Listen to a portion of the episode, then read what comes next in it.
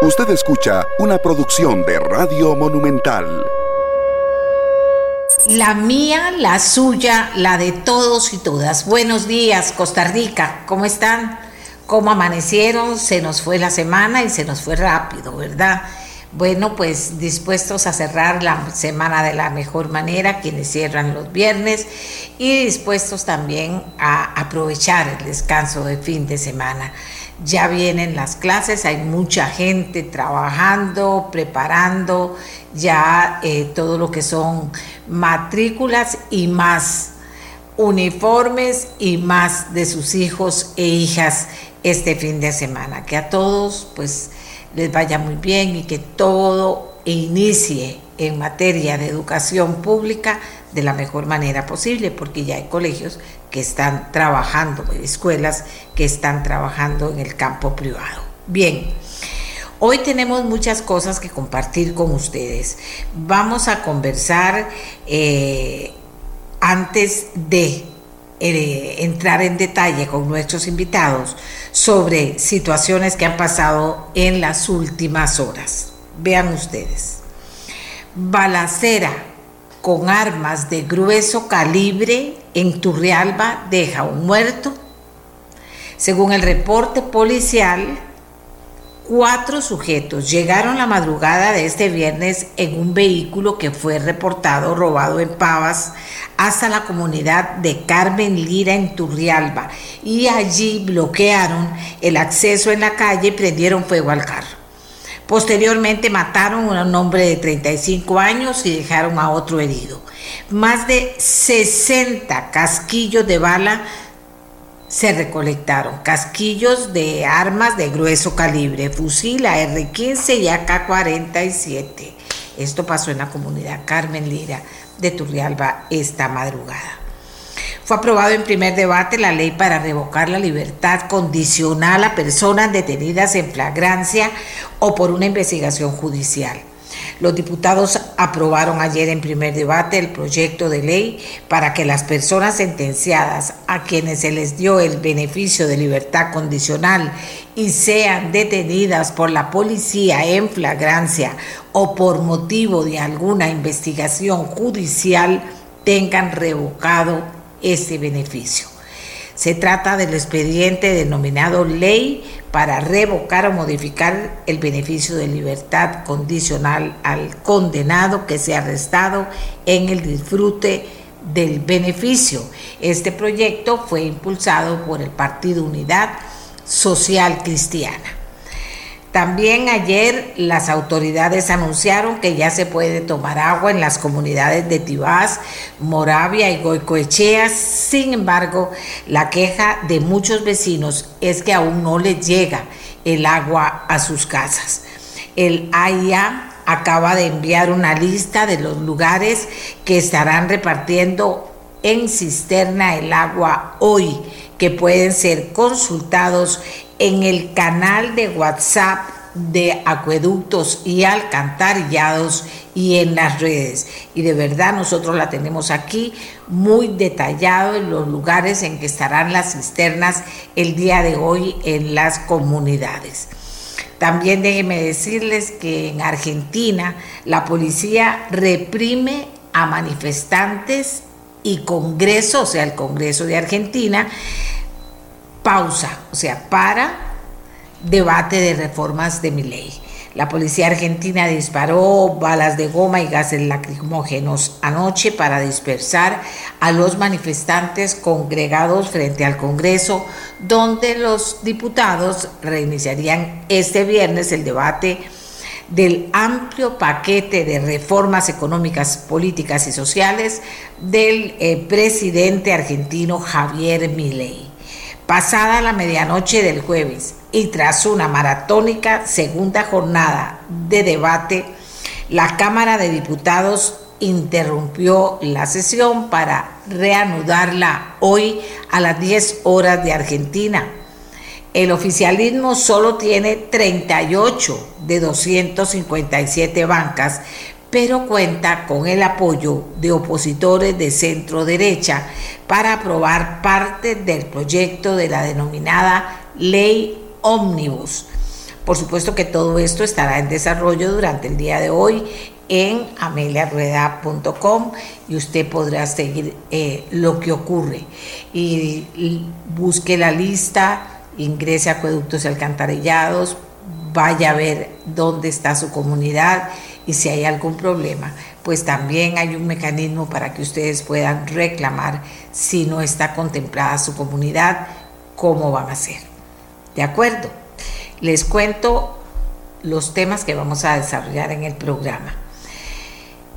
Uno de ellos es importantísimo, es el Día Mundial de los Humedales. Nosotros tenemos una infografía que estará ahí disponible en ameliarueda.com para que usted la pueda compartir con sus amigos, con los estudiantes de su casa, con las maestras de sus hijos, para que puedan eh, conocer más de los humedales, de qué estamos hablando, de qué estamos hablando. Pues ni más ni menos de un tesoro con el que contamos los seres humanos y que tenemos que aprender a cuidar. Eh, voy a hablarles de esta infografía y ponerla en las cámaras para que ustedes puedan verla. Los humedales en Costa Rica, aproximadamente el 7% del territorio está cubierto por humedales. El 51% está en propiedad privada Palo Verde es uno, oigan ustedes bien, de los más importantes del mundo. Deseche su basura adecuadamente. Únase a las campañas de limpieza y reforestación. ¿Cómo proteger los humedales? Y esto es una obligación de todos los costarricenses. Bueno, visítelos visítelos, valórelos. Tortuguero, Palo Verde, Térraba, Sierpe, son más de 200 humedales que tenemos en nuestro país. Así que comparta la infografía que tenemos para ustedes para que puedan saber más y, conversarla con sus hijos. Y tal vez ustedes no conocen los humedales, no tienen idea. Bueno, háblelo con sus hijos, enséñenle la infografía, planeen visitarlos. Eh, vean por qué decimos en la infografía que no hay, que hay que cuidar qué pasa con nuestra basura, que eso es muy importante, y que, ese y que debemos unirnos a todas las campañas que se dan en ese sentido, ¿verdad? Hay que ser conscientes y por eso en el mundo que se tiene este problema, hoy se celebra el Día Mundial de los Humedales, orientados a generar conciencia colectiva acerca de la importancia de los humedales para la biodiversidad, el medio ambiente y el planeta. Vamos a conversar con Natalia Corrales, ella es eh, académica de la Universidad Nacional, es bióloga de profesión con una maestría en ciencias marinas y costeras, académica de la Escuela de Ciencias Biológicas de la UNA. Entonces vamos a conversar con ella para que nos instruya, conozcamos más sobre los humedales, para respetarlos y para cuidarlos. ¿De acuerdo? Muy buenos días, eh, Natalia. Eh, es ¿Cuántos humedales? Decíamos que son 200. Confírmenos que son 200 humedales eh, aquí en Costa Rica y por qué son importantes. Adelante. Muy buenos días, doña Amelia y todo el público que nos oye. Para mí es definitivamente su honor estar hoy acá y poder justamente este, difundir más información sobre estos ecosistemas tan importantísimos, ¿verdad?, en nuestra vida diaria y que muchas veces pasamos de lado. Así que muchísimas gracias por esta oportunidad.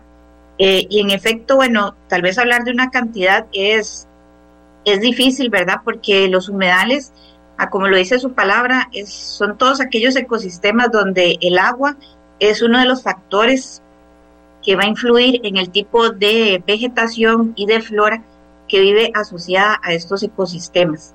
Pues muchas veces el agua no está siempre presente, en veces puede ser estacional, el agua puede estar estancada, ¿verdad? Como conocemos por decirlo en los pantanos, o puede ser agua fluyendo como en un río, puede ser agua marina, como en corales, pastos marinos. Este, entonces, todas esas áreas, por ejemplo, que conocemos como pastizales, que están anegados eh, de agua, eso, por ejemplo, ya es un humedal. Entonces, este, estamos hablando de más de 307 mil hectáreas y a eso debemos sumarle además todas las áreas de, manglares, ¿verdad? Que son más de 50 mil hectáreas.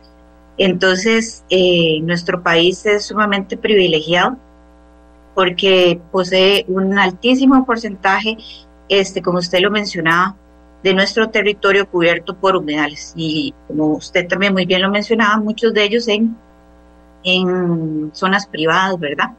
Entonces, esto es la, la, gran importancia de tenerlos siempre presentes y por el cual también dentro de nuestras propiedades, si tenemos algo como un humedal, también debemos de protegerlo. Están amenazados los humedales en Costa Rica. ¿Qué los afecta? Sí, en Costa Rica y a nivel mundial es definitivamente uno de los ecosistemas más amenazados porque como vimos, este, incluye una amplísima variedad de sitios, ¿verdad?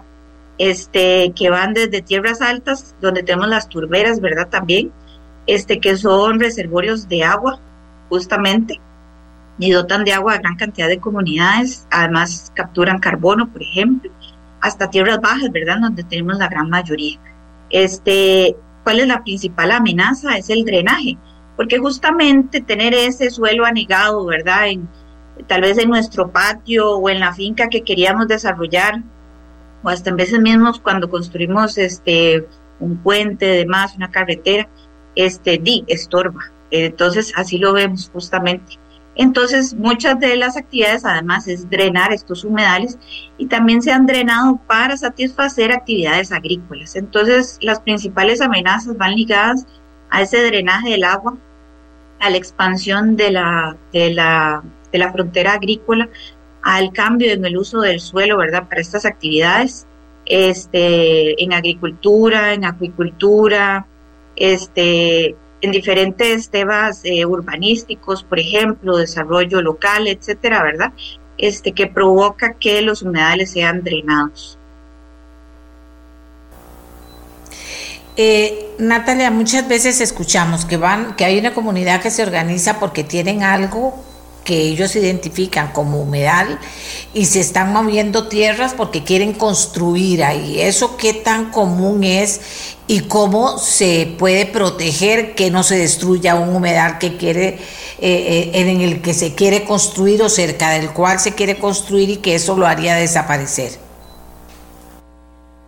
Este, bueno, es muy importante. El, bueno, el SINAC ha hecho un enorme esfuerzo este, de hacer un inventario nacional de humedales, en capacitar a todo su personal alrededor del país, en identificar este tipo de ecosistemas. Este, y que entonces por ello cuando se hacen intervenciones en estos sitios pueda ser identificado a tiempo, ¿verdad? Y también genera entonces todo un mapa, un catastro a nivel nacional de dónde están ubicados. Y eso también entonces da herramientas a municipalidades, ¿verdad? Para que puedan identificar en sitios donde no se debe estar construyendo. Eh, siempre di, bueno, la institución pública, ¿verdad? Pone herramientas como lo que es el CITADA, ¿verdad? Para denuncias ambientales y muchas comunidades definitivamente ya han visto la importancia de los humedales alrededor de ellas, ¿verdad? Eh, es que son incontables, eh, por ejemplo, en Manzanillo, este, comunidades ya muy conscientes de, de lo que son estos ecosistemas, de la importancia, de los beneficios que le traen y este y justamente entonces ellas mismas se organizan y rápidamente hacen las denuncias. Por ejemplo, hoy en Palo Verde se está haciendo una celebración en conjunto con la comunidad este, sobre que va a ser el octavo Festival de las Aves, eh, en donde tendrá muchísimas actividades, no solo de avistamiento de aves, sino también culturales, recreativas, porque de eso se trata justamente. Eh, vivimos, dependemos de los humedales y por ello el, lema, ¿verdad? Que, nos trajo eh, la Convención Nacional de los Humedales, ¿verdad? A través de, recordemos que esta es una festividad que nos la da la, las Naciones Unidas, ¿verdad? Entonces, este, pues justamente para esto, para que concienticemos sobre la función que tienen los humedales, su importancia y que aprovechemos este, este día al máximo. Por eso este año el lema que tenemos es los humedales y el bienestar humano, porque justamente estos sitios nos brindan no solo salud física, sino también salud mental y ambiental y están ligados a todo el quehacer humano, ¿verdad?, del día a día. Se ha dicho que con el paso del huracán Otto en el 2016, humedales importantes como Caño Negro y el Caribe Noreste perdieron gran porcentaje de su cobertura boscosa. ¿Han logrado recuperarse con el paso de los años? que claro, el tema de, ok, si tenemos ecosistemas sanos, tenemos también, eh, son ecosistemas que son resilientes, es decir, que ante cambios en su estructura, en su composición, este, pueden volver de nuevo a sus condiciones anteriores. Este, y eso lo vemos en todos los ecosistemas, hasta este tema de resiliencia, ¿verdad? Se ha transmitido a conceptos, ¿verdad?, humanos de la salud y demás. Y, este, y es justamente eso, que eh, propiciemos nosotros como comunidades aledañas, como instituciones del gobierno, como academias, este, justamente el tema de la restauración de los humedales. Justamente el año pasado se hizo énfasis en el tema de la restauración y rehabilitación de los humedales, ¿verdad? Y eso es una de las tareas, además, que está dentro de la estrategia de carbono azul eh, que, emitió ¿verdad? el SINAC en conjunto con el MINAE, ¿verdad? una estrategia a nivel país, donde uno de sus objetivos es justamente la rehabilitación y recuperación de estos sitios que secuestran carbono, en el cual los humedales son los más importantes. Eh, tanto los manglares como las turberas este, capturan más dióxido de carbono, ¿verdad?, que cualquier otro ecosistema terrestre. Entonces, este, también hay diversas estrategias a nivel nacional que buscan la recuperación este, y de brindar esta mano, ¿verdad?, para la recuperación de, los, de estos ecosistemas.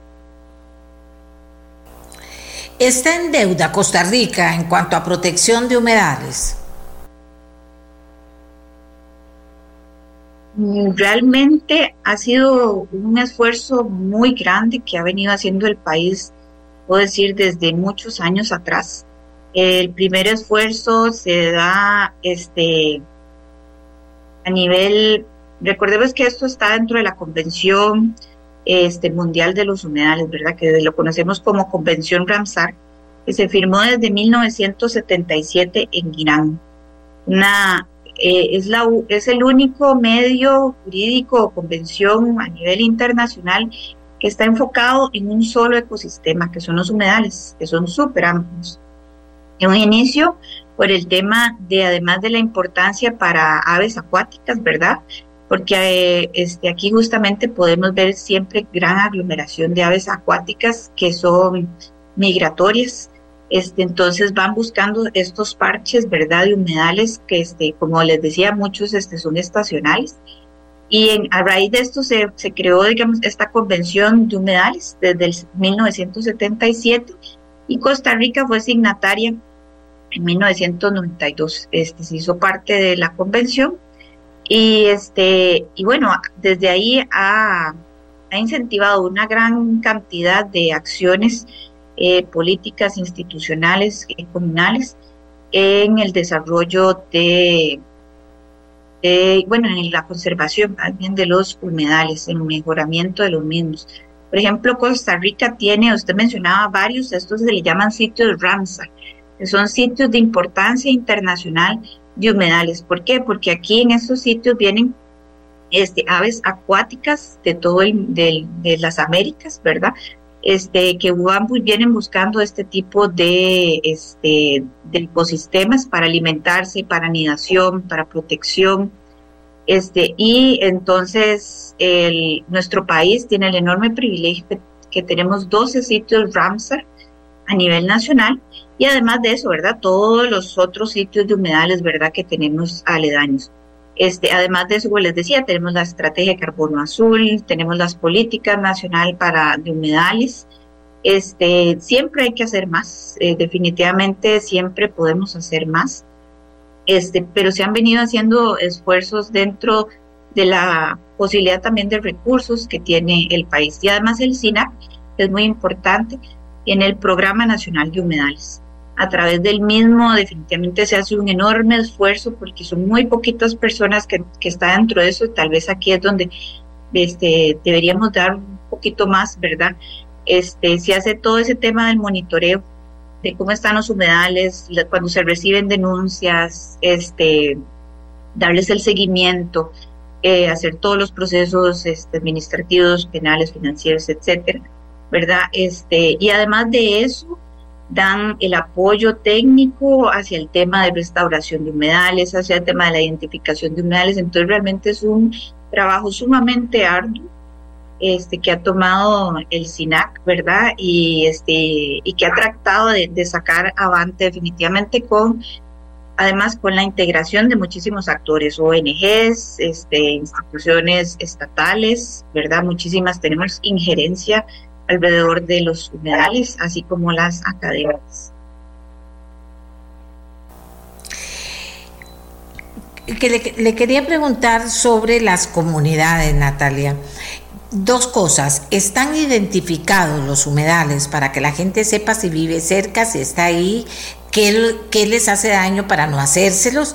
O sea, ¿están identificados cuál es la relación que se establece entre comunidad y humedal, eh, por qué se habla de basura lejos del humedal, que, por qué eh, mucha gente Aquí me está diciendo un señor que él ha estado y en un, cerca de un humedal y que los vecinos ni siquiera tenían idea de que ahí había un humedal importante, no lo cuidaban. En, ese sentido, ¿cómo, ¿cómo entender el trabajo de las comunidades y cómo estimular a las comunidades a que cuiden a los humedales? Es una pregunta muy importante y definitivamente un gran desafío, un reto para el país porque como decía usted muy bien, este, y muchos de estos se encuentran en, propiedades privadas, algunos tal vez más bien deseando que, que, ni se los identifiquen, ¿verdad? Este, pero yo creo que es justamente esa labor de educación que no solamente le compete al Estado, sino también muchas ONGs, ¿verdad?, que también trabajan alrededor de estas comunidades o alrededor de estos sitios el, trabajar de la mano con el Estado en la identificación de estos humedales y en que implementemos programas de educación ambiental. Eh, esto es algo definitivo que, debemos este, generar en todas las áreas donde trabajamos o en todas las regiones del país en donde podemos dar nuestro granito de arena, justamente, este, así como tal vez este señor que hizo el comentario y donde justamente el, él muy posiblemente fue promotor de nuevos conceptos, este, de por qué es importante cuidarlos, ¿verdad? Eh, de eso también ocupamos, ¿verdad? Esas, esos líderes locales eh, interesados en el tema ambiental, en la conservación de los humedales y en general de los ecosistemas, que generen ese acercamiento también con instituciones gubernamentales para tener más herramientas, para tener más capacitación. Este, definitivamente todos tenemos que involucrarnos eh, en generar esta sensibilización ambiental y, esa ayuda de cada uno en sus comunidades, en sus áreas de trabajo, definitivamente es fundamental para poder llegar a más personas, ¿verdad? Porque sí, claro, es todo un reto a nivel país el que podamos llegarle a cada una de estas comunidades que tienen humedales aledaños. Le agradezco mucho, Natalia, que nos haya informado y nos haya pues llamado la atención sobre la importancia que tienen los humedales y la importancia que tiene que sepamos cuidarlos todos los costarricenses o que denunciemos cuando vemos que se va a afectar un humedal. O sea, eso es importante, porque si nosotros no cuidamos el ambiente, el ambiente se está muy enojado y después se vuelve contra nosotros porque, eh, porque nosotros lo estamos maltratando todo el tiempo. Y los humedales forman parte de nuestra vida de manera importante, como ya nos lo ha señalado Natalia Corrales, académica de la Universidad Nacional. Entonces, amigos y amigas, vamos a hacer una pausa y cuando regresemos vamos a hablar de otro tema que mantiene, esperamos que a mucha gente en Costa Rica ocupada que es el tema de las elecciones municipales del próximo domingo. ¿Qué necesita hacer usted? ¿Qué necesita hacer usted? Eh, ¿Por qué es importante que participe? Eh, ¿Por qué se llama tanto la atención en que la patria los necesita? ¿Y por qué está el tema siempre presente de que nos quejamos de la comunidad, de lo que le falta a nuestra comunidad, de lo que necesita nuestra comunidad? Y cuando tenemos la oportunidad de elegir aquellas personas que nosotros creemos que pueden cambiar eso, no lo hagamos, no salgamos a votar. Eso no está bien en un país. Que en la comunidad no hay aceras hace quién sabe cuántos años y que el alcalde o la alcaldesa no han hecho nada por lograr una manera, porque las, las hay, de construir las aceras y luego cobrárselas a los, a las personas a las que se les construyó las aceras, por hablar de algo poquito, para que en esa comunidad todas las personas, incluida la tercera edad, pueda caminar por las calles cuidada, hacer el ejercicio, para que los niños y las mamás de la escuela vayan y vengan seguros, no tengan que andar por media calle. Por ejemplo, estoy hablando solo de un ejemplo. ¿Qué está haciendo usted por eso? ¿O usted dice que no le importa? o prefiere elegir a su amigo o amiga como alcalde o alcaldesa cuando de eso no se trata. Se trata de buscar al mejor. Y no solo alcalde o alcaldesa, también hay otra serie de personas que usted va a elegir en su comunidad. Pero hagamos la pausa, si les parece, y ya regresamos para poder hablar del tema y que ustedes, amigos y amigas, eh, también, si tienen inquietudes, se las podamos plantear al Tribunal Supremo de Elecciones. Hacemos una pausa, ya venimos. La mía, la suya, la de todos y todas. Como les decíamos, este domingo 4 de febrero son las elecciones municipales en todo el país. Eh, se ha hecho un esfuerzo porque por motivarlos a ustedes a que participen. Ustedes son todos los hombres y mujeres de este país, a que participen. Hay varios sondeos, se ha dicho por una parte, en el último sondeo que del que hablamos aquí en, la, en el programa, se hablaba de que parece que los jóvenes que habían estado muy indiferentes a este proceso se estaban uniendo a él. Eso nos alegró profundamente. Pero se trata de que el mayor número de personas con ilusión, busquen quién es la mejor persona o las mejores personas de su comunidad, voten por esa persona y se comprometan con arreglar los problemas y que su comunidad crezca, que cada comunidad del país crezca con las nuevas autoridades que se van a elegir este domingo. Eh, se van a elegir 6.212 puestos. Al 31 de agosto del año pasado, el padrón electoral estaba conformado por más de 3 millones, 3 millones 622 mil 995 personas electores. Y por primera vez en un proceso electoral, que eso es importante, se va a implementar el voto electrónico. Los dispositivos que permitirán la implementación de este mecanismo estarán instalados en 499 juntas receptoras distribuidas en 25 cantones del territorio nacional. Bueno, para actualizarnos sobre el tema, repasar el tema, motivarlos a ustedes, contestar cualquier inquietud que tengan sobre este proceso del domingo y cómo participar de la mejor manera posible, vamos a conversar con Gerardo Abarca. Él es el secretario general del registro electoral del Tribunal Supremo de Elecciones. Así que le damos la bienvenida a don Gerardo y le preguntamos para iniciar si está todo listo para el domingo, si se ha presentado algún contratiempo, si alguien tiene dudas sobre el lugar que le corresponde votar, por ejemplo, dónde puede consultar. Don Gerardo, adelante. Buenos días, doña María, un placer estar a pocos días de ese gran día, una, una fiesta que cada dos años celebramos como costarricenses, una fiesta en la cual se nos permite construir democracia, consolidar nuestro sistema democrático y nuestro sistema de eh, derecho que nos ha caracterizado ya por bastantes años. En efecto, estamos a, poco más de, un día de que inicie la jornada electoral. En este momento eh, tenemos ya todo listo, estamos en últimos detalles, nada más viendo algunas situaciones muy particulares que tienen que ver con la logística electoral. Desde el fin de semana pasado, el material electoral de poco más de 6.400 juntas receptoras de votos, pues están en poder del último eslabón en la cadena de custodia del material electoral, que de acuerdo con el diseño del constituyente corresponde a los miembros de las juntas receptoras de votos.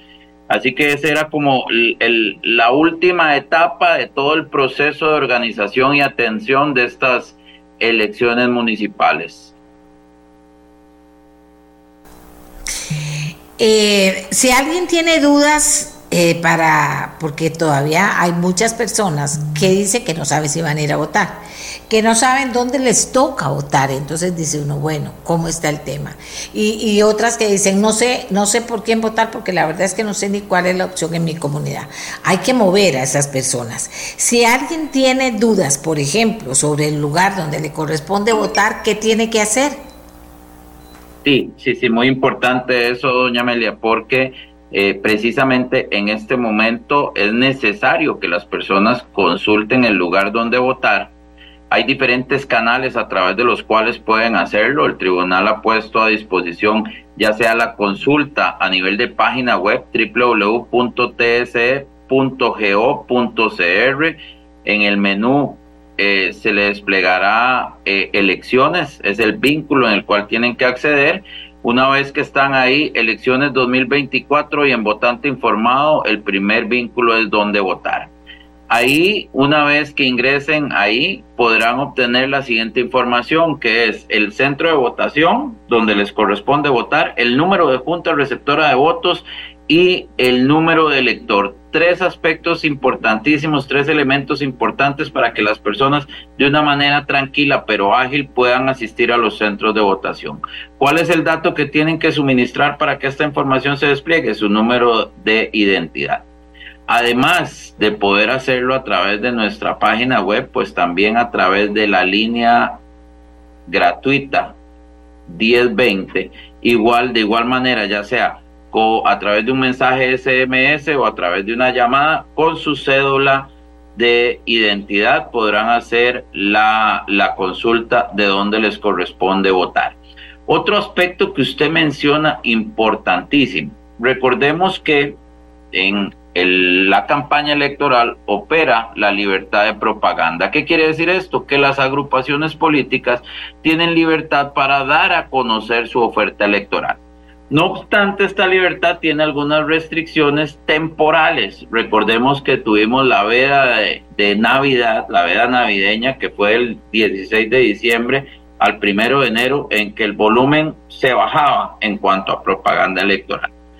Esas restricciones temporales también operan los tres días antes de la elección en lo que tiene que ver con la publicación de propaganda en medios de comunicación colectiva y una semana antes en lo que tiene que ver con propaganda en sitios públicos, que son aquellos conocidos reuniones, plazas públicas y mitines. Esto quiere decir que esos participantes en esta fiesta electoral pues ya no pueden en este momento dar a conocer sus ideas. Pero eso no obsta para que las personas, como usted bien lo señalaba, puedan informarse por quién pueden votar, qué ofrecen esos candidatos. Y para eso el tribunal ha puesto a disposición de igual manera canales donde se pueden informar. A través de nuestra página web, en la aplicación también Votante Informado, podrán hacerse con muchísimos datos que tienen que ver con los cantones en los cuales se reside, los candidatos que están participando y toda la información relevante justamente para eso, para que en estos días el volumen se apagó totalmente respecto a la propaganda de partidos políticos, las personas de una manera reposada puedan analizar qué es lo que hay, por quién pueden votar y el domingo puedan ir con esa tranquilidad de haber analizado de previo toda esa información a tomar una decisión lo más razonada posible. Si alguien se le pierde o le roban la cédula, eh, ¿puedes reponerla el propio domingo? ¿Qué sedes van a estar abiertas para eso? Sí, ya desde hace varios días venimos con un horario ampliado en las 32 oficinas regionales del país y en la sede central. Esta semana, evidentemente la semana previa a la elección, ese horario ampliado se ha mantenido y el propio fin de semana de la elección también vamos a estar atendiendo en esas oficinas regionales. Existe la posibilidad, dependiendo de la hora en que se solicite la cédula de identidad y el lugar donde se haga, que la cédula les pueda llegar el mismo día o el propio día de la elección. En oficinas centrales eh, sí eh, eh, se podría hacer el trámite el mismo domingo temprano y la cédula de identidad se les entregaría de manera inmediata 20 minutos, 30 minutos después. Don Gerardo, ¿cuál, ¿qué dice la experiencia? ¿La gente se espera para el último día o hay muchos incidentes o accidentes que hacen que la gente se quede sin cédula el propio día o el día anterior? No, mire, doña, doña Amelia, una pregunta muy interesante, porque en realidad la afluencia no es tan grande de personas solicitando cédula el, propio día. Sí tenemos una asistencia, digamos, razonable dentro de todo, pero muchas personas lo que aprovechan es que está abierto el, el, área de solicitud de cédulas porque se les vencía, porque no podían venir entre semana y demás. Entonces el fin de semana aprovechan para eso, pero no, no tenemos una afluencia importante de personas que, que, vengan porque se les extravió la cédula de identidad o, o aspectos por el estilo. Sí puede pasar, pero no es una de las razones mayores por las cuales la gente visita nuestras oficinas el, el fin de semana de la elección. Si alguien ve irregularidades en el proceso, ¿dónde o cómo puede hacer la respectiva denuncia o plantear la inquietud? Sí. En un proceso electoral, aproximadamente 100 mil agentes electorales están a disposición de la ciudadanía en general, precisamente para garantizar el normal desarrollo de los mismos tenemos fuerza pública que, de acuerdo con el artículo 102 de la Constitución, a partir de la convocatoria a elecciones en materia electoral pasan al mando del Tribunal Supremo de Elecciones. Estos son los agentes electorales, digamos que auxiliares por naturaleza, en esencia auxiliares del tribunal. También tenemos delegados a honorem que son ciudadanos voluntarios que van a estar en los diferentes centros de votación. Tenemos auxiliares electorales en cada junta. En fin, son muchas personas que van a estar a disposición de los ciudadanos, de los electores, en caso de que exista alguna situación que amerite abordarla para evitar algún tipo de inconveniente en la jornada electoral. También, al igual que como el Tribunal Supremo de Elecciones pone a disposición una línea gratuita para hacer la consulta de dónde votar, que es un aspecto muy importante para que las personas sepan y vayan con total seguridad al lugar que les corresponde. También pone a disposición y está abierta ya otra línea gratuita que es el 800 elector. Esta es una línea de denuncia precisamente para que las personas que sientan que está ocurriendo algo que puede poner en riesgo el normal desarrollo de la jornada electoral puedan llamar de manera gratuita y puedan denunciarlo para que se canalice la atención de ese posible hecho o posible evento que considere riesgoso. Por primera vez decíamos se va a implementar el voto electrónico. Yo diría que muchas personas tienen dudas sobre este tema de del voto electrónico, cómo va a funcionar este mecanismo. Y muchas personas también dicen, es seguro votar mediante este dispositivo electrónico. Muchas gracias, doña Amelia. Mire, voy a empezar aclarando algo. No es la primera vez que el Tribunal Supremo de Elecciones hace pruebas con tecnología que eh, pueda utilizarse en el, en el proceso de votación. Ya desde el año 2002 hicimos una primera prueba de votación electrónica muy artesanal, muy rudimentaria, máquinas de escritorio, votación a través de teclados numéricos y básicamente con una lógica de urna electrónica y comprobante de votación. En el año 2014 hicimos una segunda prueba de votación o de introducción de tecnología que involucre el sistema de votación.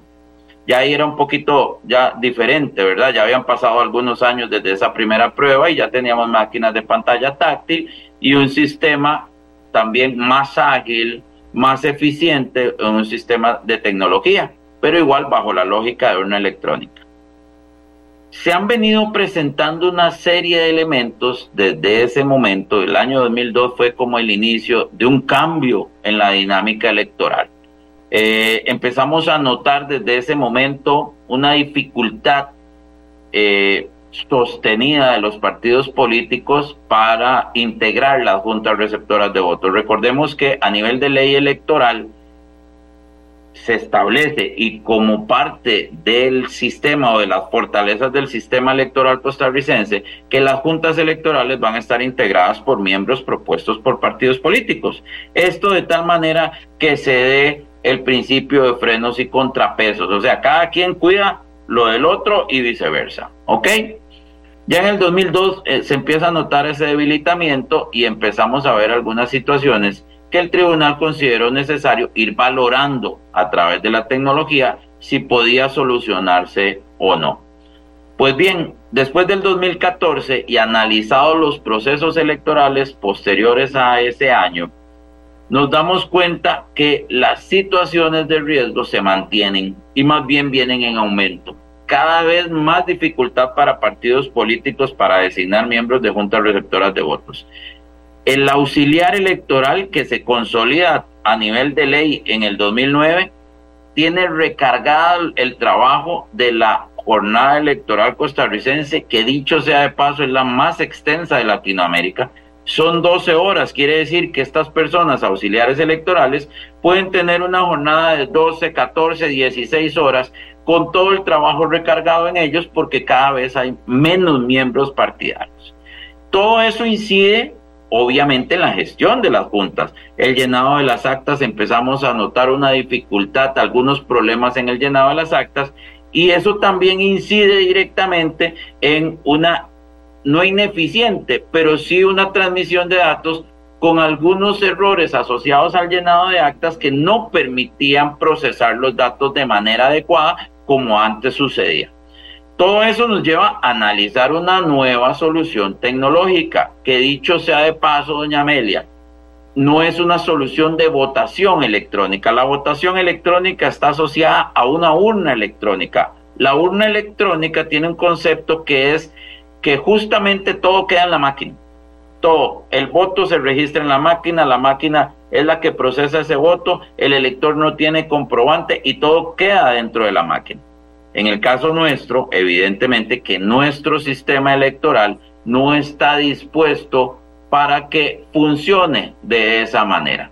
Entonces empezamos a analizar, visto todo eso, una posible solución a esos riesgos que estamos viendo en que haya eventualmente una imposibilidad de las juntas de cerrar de manera adecuada y eso evidentemente sería un recargo en el escrutinio y algún tipo de afectación a la tranquilidad que nos ha caracterizado eh, como país la noche de la elección. ¿Ok? Vemos esta tecnología, consideramos que, y así lo dice la ley incluso, que la tecnología que vayamos a analizar tiene que ser confiable, segura y obviamente potenciar las fortalezas de nuestro sistema. Así que empezamos a analizarlo y decidimos hacer una tercera prueba de votación utilizando tecnología. Entonces, en este proceso electoral vamos a hacer esa prueba. Un 8% es la muestra del padrón, es una muestra muy pequeña. Esta abarca eh, una población electoral de 320 mil personas distribuidas en 499 juntas receptoras de votos en 25 cantones del país, las siete provincias cubiertas.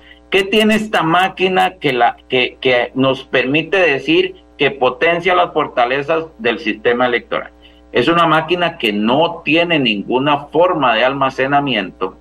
La máquina no almacena el voto. Es una máquina que se activa de manera externa, porque es una máquina genérica que al no almacenar y no tener memoria, no tiene ningún tipo de software interno, sino que se activa de manera externa a través de un dispositivo de DVD y una credencial que la personaliza la junta receptora de votos. Es una máquina que no está conectada a ningún tipo de red. Es una máquina que lo que hace es grabar el voto, imprimiéndolo en una papeleta y grabándolo en un dispositivo de radiofrecuencia que se encripta al momento que se imprime. Eso hace que esta máquina sea totalmente segura, pero a la vez una máquina que se ajusta a nuestro sistema de votación, que es un sistema de votación directo ante una junta receptora de votos a través de una papeleta. Aquí es importante resaltar que las seguridades del equipo están dispuestas en la imposibilidad de almacenar, en la activación de manera externa y en que el voto que va a contar es el voto que está impreso en esa papeleta. Nos mantenemos con las fortalezas de nuestro sistema, que es un sistema donde el elector de manera directa va a poder auditar, controlar su voto no va a ser una máquina la que le va a decir que su voto está ahí, sino que el elector lo va a ver. ¿A qué se va a enfrentar doña Amelia? El elector, ¿qué va a ver el elector donde se va a utilizar esta máquina el domingo? Lo mismo que ve si fuera papeleta física en papel.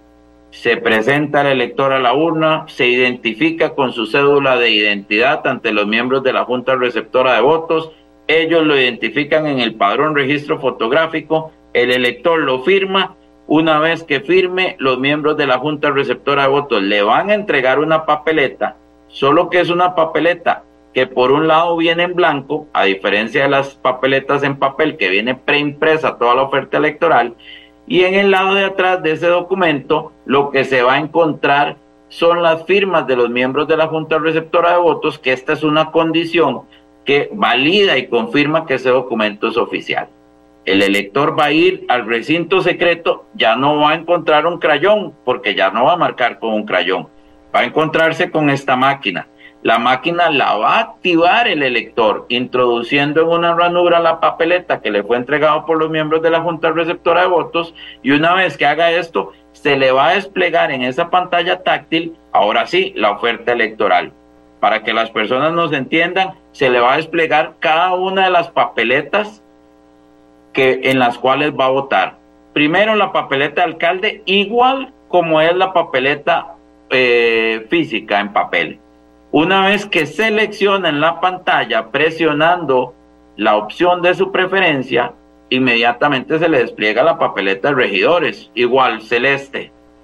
Va, va a escoger entre las opciones y una vez que escoge se le despliega la de síndicos. Cuando ya escogió las tres papeletas que va a ver en la pantalla, la máquina le mar su elección. Eso no lo podemos hacer hoy día en una votación normal, porque una vez marcado, pues eh, ya no se puede corregir. Si el elector confirma, inmediatamente le da la orden a la máquina, el elector le dice a la máquina imprima lo que yo seleccioné y a partir de ese momento que la máquina imprime y graba en el, en el dispositivo que está en la papeleta, en ese momento el elector ya votó, ese es su voto el que cuenta. La máquina le permite al elector ahí mismo verificar en el dispositivo de radiofrecuencia, porque la máquina tiene una antena, que lo que está grabado en él es lo mismo que está impreso. Entonces ya desde ahí también es un segundo paso de control por parte del elector. ¿Qué pasa después? Igual como, como sucede con una papeleta física, la dobla y la deposita en una urna. Al final los miembros van a contabilizar el voto que está impreso. Doña Amelia, eso nos permite tener una tranquilidad, una seguridad como, como Tribunal Supremo de Elecciones que los dispositivos que vamos a aprobar en ese 8%, en esas 499 juntas, son dispositivos seguros, dispositivos que garantizan la confiabilidad, la seguridad y la transparencia de nuestro proceso electoral. El Tribunal Supremo de Elecciones no juega, no juega con los procesos electorales, más, procesos electorales, Muy, claro, don Gerardo, muy claro ha sido usted, muy específico para que la gente no tenga miedo o trate de entender y eh, mm, esté tranquila, digámoslo así. ¿Cuánto tardarán en tener o cuánto estarán los primeros resultados, don Gerardo, de acuerdo a las proyecciones eh, que han hecho ustedes? las 8 de la noche en la sesión solemne que está programada en este momento para ese mismo horario se estén dando los primeros resultados. Hay que tener en cuenta que después de esos primeros resultados, pues durante toda la noche se estarán haciendo actualizaciones conforme lleguen a nuestras bases de datos a través de los canales seguros también, eso es importante resaltar, eh, los resultados provisionales. Igual recordar que la misma noche de la elección inicia todo el proceso de repliegue del material electoral.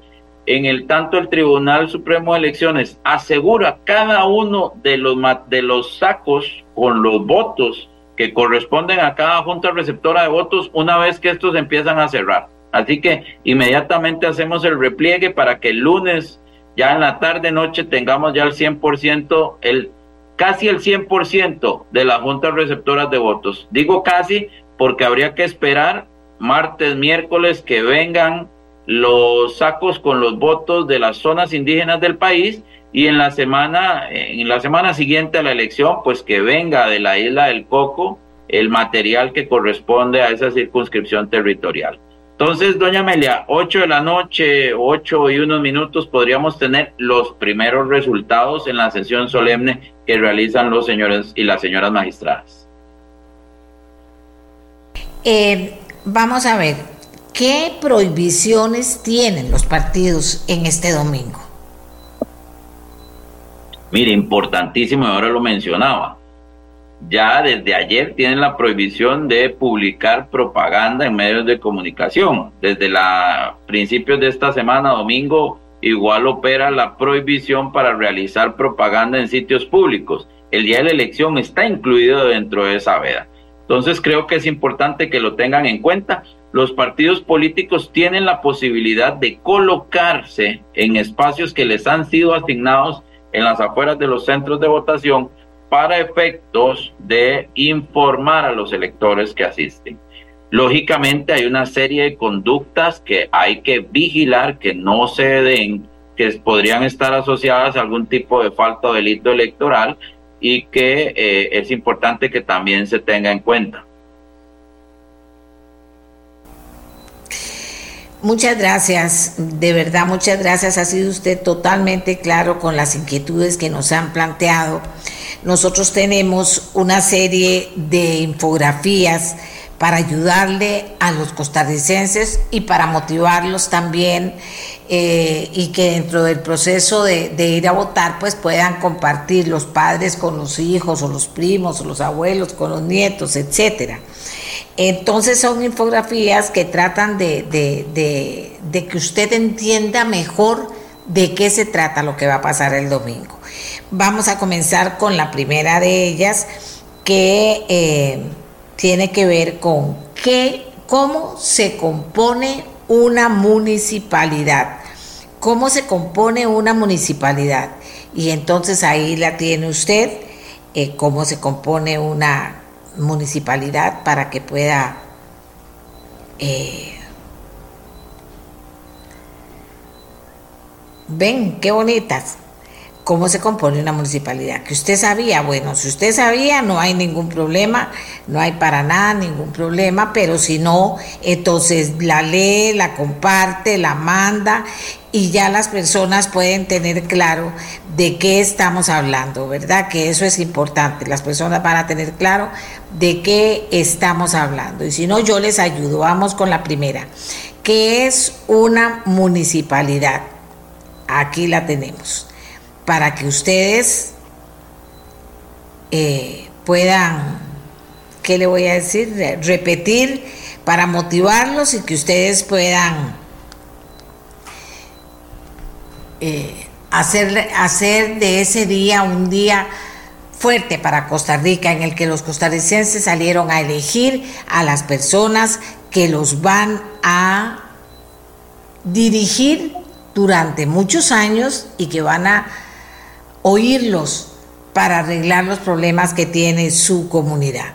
Y entonces aquí viene también que, eh, que es una intendencia, son como una municipalidad, pero están ubicadas muy lejos del centro político y económico del cantón al que pertenecen.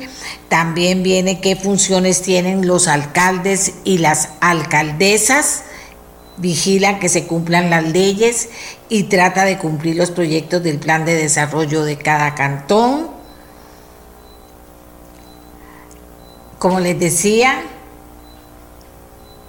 Así se compone una municipalidad de los alcaldes, de los vicealcaldes, de los concejales, de los concejales municipales de distrito, de propietarios y suplentes. También existen siete consejos distritales con intendentes y viceintendentes. También están las sindicaturas. ¿Cuál es la función?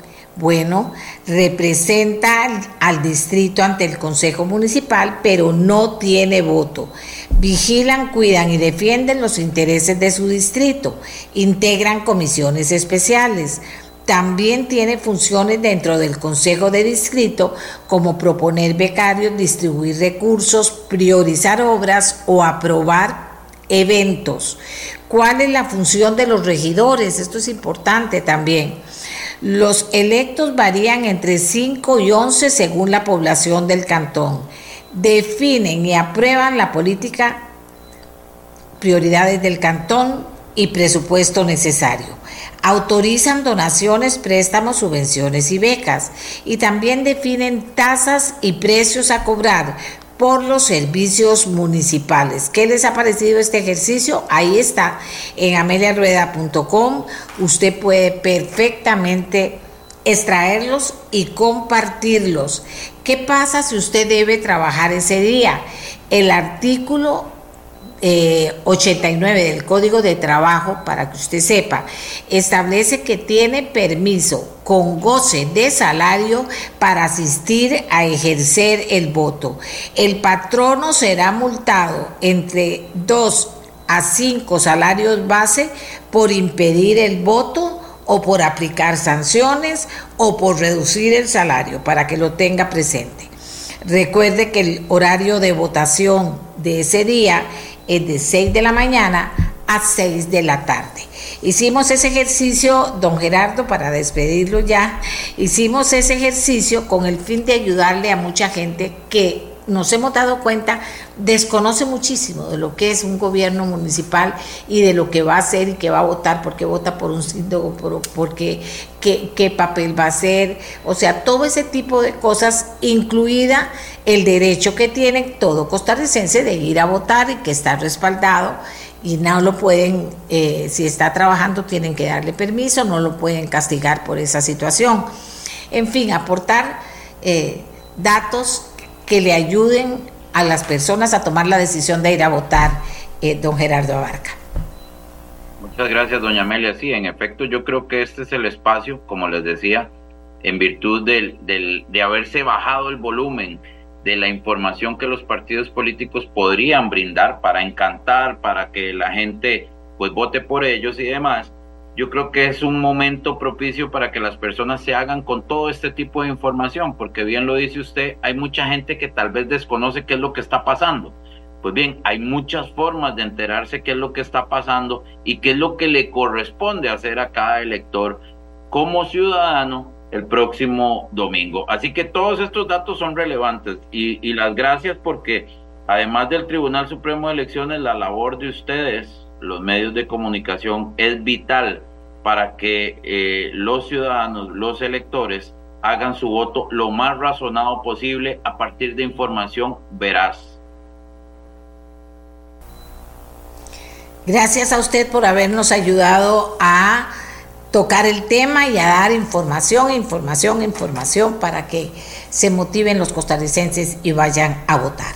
Bien, y ahora agradecemos a don Gerardo y nos vamos con otro tema.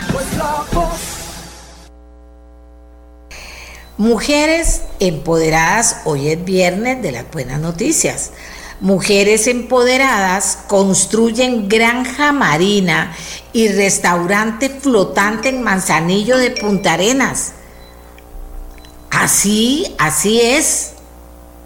Y cuando digo mujeres empoderadas, digo mujeres empoderadas que tomaron esa decisión y que están sin duda alguna felices de lograrlo, porque este es un trabajo que no es eh, que, que no es no. Por favor, conectarse ya, sí, claro. Eh, eh, es un trabajo al que no estamos acostumbradas las mujeres, no que no lo podamos hacer, pero al que no estamos acostumbradas las mujeres. Pues bien, la comunidad de Manzanillo queda en Punta Arenas. Y estas mujeres iniciaron a finales del 2023 la segunda etapa del proyecto de granjas marinas y restaurante flotante, que arrancó en noviembre pasado y que va a beneficiar a 14 mujeres que conformaron la, la cooperativa Mudecop RL. Tenemos a tres personas que nos van a ayudar a entender mejor este, este proyecto. Eh, tenemos a don Ángel Herrera, director de la Escuela de Biología Marina y fundador y presidente de la Fundación Parque Marino del Pacífico. También a Ana Cecilia Solís, que es la mujer gerente de Mudecop. Y tenemos a José Antonio Lee, de la Fundación Parque Marino, muy activo en cuanto al trabajo que están haciendo las mujeres y al soporte y apoyo que le dan. ¿Qué le parece eh, si comienzo contándoles a ustedes de qué se trata y al final escuchamos a doña Ana Cecilia Solís para que con su testimonio nos cuente sobre la experiencia que han tenido. Eh, don Ángel, cuéntenos, muy buenos días. Muy buenos días, tenga usted, eh, doña Amelia, a todas y todos los radioescuchas e internautas de este hermoso programa de radio. Este proyecto Manzanillo, con estas maravillosas y empoderadas mujeres, así como los proyectos desarrollados que hemos hecho también con líderes eh, del sector femenino en Tamborí, La Venado, Paquera, Golfito, Antaño en Isla San Lucas también, además de los cultivos de ostras en Chira, en Paquera, en Venado, en Costa Pájaros, en Coajinquil, es producto de un esfuerzo que hemos realizado en las comunidades, con las comunidades, para las comunidades. Combinando el sabio conocimiento de las comunidades con el aporte científico y técnico de la Universidad Nacional, de la cual soy yo parte orgullosamente, así como el Parque Marino del Pacífico, de Lina, y con el valiosísimo aporte de entidades como el MINAE, IMAS, INAMO, Ministerio de Trabajo. Además, ha sido fundamental en todo esto el aporte que ha dado Sistema Banca para el Desarrollo, que fue la cereza en el pastel, esta permitió crear un importante subsector productivo marino que da un nuevo aporte a la economía nacional. Incluso la difusión que usted nos ha dado muchas veces, y se le agradecemos mucho, eh, ha sido importantísimo eh, para apoyar este tipo de proyectos. Lo desarrollado lo podemos comparar con la aparición en el país hace unos 15 años atrás, con los supermercados liderados por la comunidad china, eso llenó una opción y necesidades que teníamos para ir a un sitio a comprar, que no fuera tan distante como un supermercado, pero con los precios de variedad de un supermercado, y que tuviera un horario como el que tienen las pulperías. Lo desarrollado también eh, lo podemos comparar a nivel de la economía nacional con las pequeñas fincas cafetaleras del siglo XIX y principios del XX, con comunidades que se democratizaron por las ganancias generadas por este hermoso agronegocio pujante, en ese caso del café, pero aquí tenemos la maricultura. Lo desarrollado ya no tiene retroceso. Solo cosas buenas vendrán a futuro y estamos preparando grandes cosas para el 25 y más allá. Estos proyectos desarrollados son únicos en toda la región de Centroamérica y el Caribe, ejemplo de la esperanza para las comunidades costeras abandonadas por muchos años y dejadas a la deriva. Y están allá deseosas en Manzanillo de hablar y mostrar lo que están haciendo. Gracias, doña Amelia. No, gracias a usted, don Ángel. Vamos a hablar ahora con don José Antonio Lee del convenio INA Fundación Parque Marino, que ha estado muy activo en el soporte a estas mujeres. Eh, don José Antonio, eh, Muy bien, es posible hacerlo. Tal vez cuando, cuando se plantearon, cuando se planteó el proyecto, la gente creía que no podía hacer y resulta que sí, que fue, que caminó y ha sido una belleza. Ahí lo tenemos a usted junto con doña Ana Cecilia Solís. Pero cuéntenos usted un poquito cómo se organizó todo para que después doña Ana Cecilia nos diga ya desde su testimonio cómo lo ve ella y qué ha significado para ellas. Adelante, José Antonio. Muy buenos días, doña Amelia. Este, buenos días a todos los televidentes y radioescuchas de su programa. Agradecerle en primera instancia esta posibilidad de, decirle a todo Costa Rica qué es lo que están haciendo estas guerreras, porque la verdad es que son guerreras lo que, lo que vamos a ver aquí. Eh, en efecto, doña Amelia, estamos iniciando la segunda etapa. La segunda etapa eh, inicia con seis proyectos más, seis granjas más, tres con restaurante y tres sin restaurante de granjas de maricultura, eh, de camarón, ostras y pargo de la mancha. Eh, la primera etapa buscaba un objetivo, eh, eran tres granjas. recordemos, dentro de las cosas que habíamos conversado en entrevistas anteriores, de que Costa Rica no creía en la maricultura. Los pescadores no creían en la maricultura. Entonces, esta primera etapa fue de tres granjas dos en el Golfo de Nicoya y otro en el sur, y cinco granjas de ostras más, para que bajo el efecto demostrativo los 11 mil pescadores y pescadoras que hay en el Golfo de Nicoya, cuando vean esas granjas, entonces eh, se preguntarán, entonces si se puede cultivar. Entonces eso es maricultura. Y la pegamos, como decimos en el argor muy popular porteño, la pegamos porque no habíamos terminado la primera etapa, doña Amelia, cuando ya el sistema de banca, cuando ya el INDER, cuando ya el IMAS, cuando ya las, estas instituciones eh, que han sido eh, eh, bendecidas, ¿verdad? Por todas ellas, porque nos han ayudado mucho, nos dijeron arranquemos con la segunda etapa. Pero en esta segunda etapa, doña Amelia, el modelo de abordaje cambia totalmente. En la primera era llave en mano para romper con esos, con esos mitos, ¿verdad? De que sí se puede y demostrar que sí se puede cultivar. En esta segunda etapa, el sistema de banca, oiga qué interesante, el sistema de banca pone los materiales, todo lo que usted va a ver ahora, porque doña, doña Ana quiere enseñarle a usted qué es lo que están haciendo estas mujeres. El sistema de banca pone todos los materiales que se ocupan para un proyecto de estos. El INDER pone todos los equipos que se van a utilizar, que se van a ocupar para desarrollar estos proyectos. El INA pone un instructor que les va a ayudar una asesoría técnica durante siete meses, porque van a durar siete meses trabajando en construir este proyecto. La asociación o la cooperativa, en este caso, pone su mano de obra. Ellas durante siete meses van a trabajar construyendo lo que les va a generar sus ingresos. O sea, van a trabajar, ellos van a construir con sus manos el proyecto productivo. Durante esos siete meses, el IMAS juega un papel importante porque ellas son jefas de hogar y ellas tienen que llevar algún ingreso a sus casas. Durante esos siete meses el IMA les va a dar una ayuda económica. Hemos logrado que varias instituciones trabajen de forma organizada. Eh, ha sido una bendición también, este, y el cual no me, no me canso de agradecer a todas estas instituciones que nos han ayudado a sacar esto adelante. Ese es en, en sí el proyecto como tal, resumido, doña Amelia. No, muchas gracias, muchas gracias. Eh, mientras que usted conversaba, José Antonio, hemos estado pasando un video que muestra cómo quedará el proyecto terminado para que la gente se haga una idea de qué es lo que estamos hablando. Doña Ana Cecilia, ahora sí, bienvenida al programa. ¿Qué nos quiere contar usted de esta experiencia? ¿Cómo, cómo, ¿Cómo la han vivido ustedes y cómo la ven a futuro? ¿Qué va a significar para ustedes? Adelante. Hola, buenos días, doña Amelia. Este, muchas gracias por la oportunidad y gracias a los, a los que están escuchando. Y para nosotros es muy importante este espacio para contar un poquito de nuestra experiencia. Quiero decirles que es como, primero es un desafío y yo siempre lo digo, es una bendición de Dios para nuestra cooperativa porque antes de este proyecto los proyectos que teníamos no eran tan grandes y no podíamos este alcanzar a otras personas afuera de la comunidad ni dentro de la comunidad. y resulta que con este proyecto de granjas marinas, en esta primera etapa, por ejemplo, le cuento que tenemos 11 mujeres trabajando, hay dos de otra comunidad y fue, es tan grande el proyecto y es tan de mucha fuerza, de mucho impacto, que metimos seis eh, hombres, ¿verdad?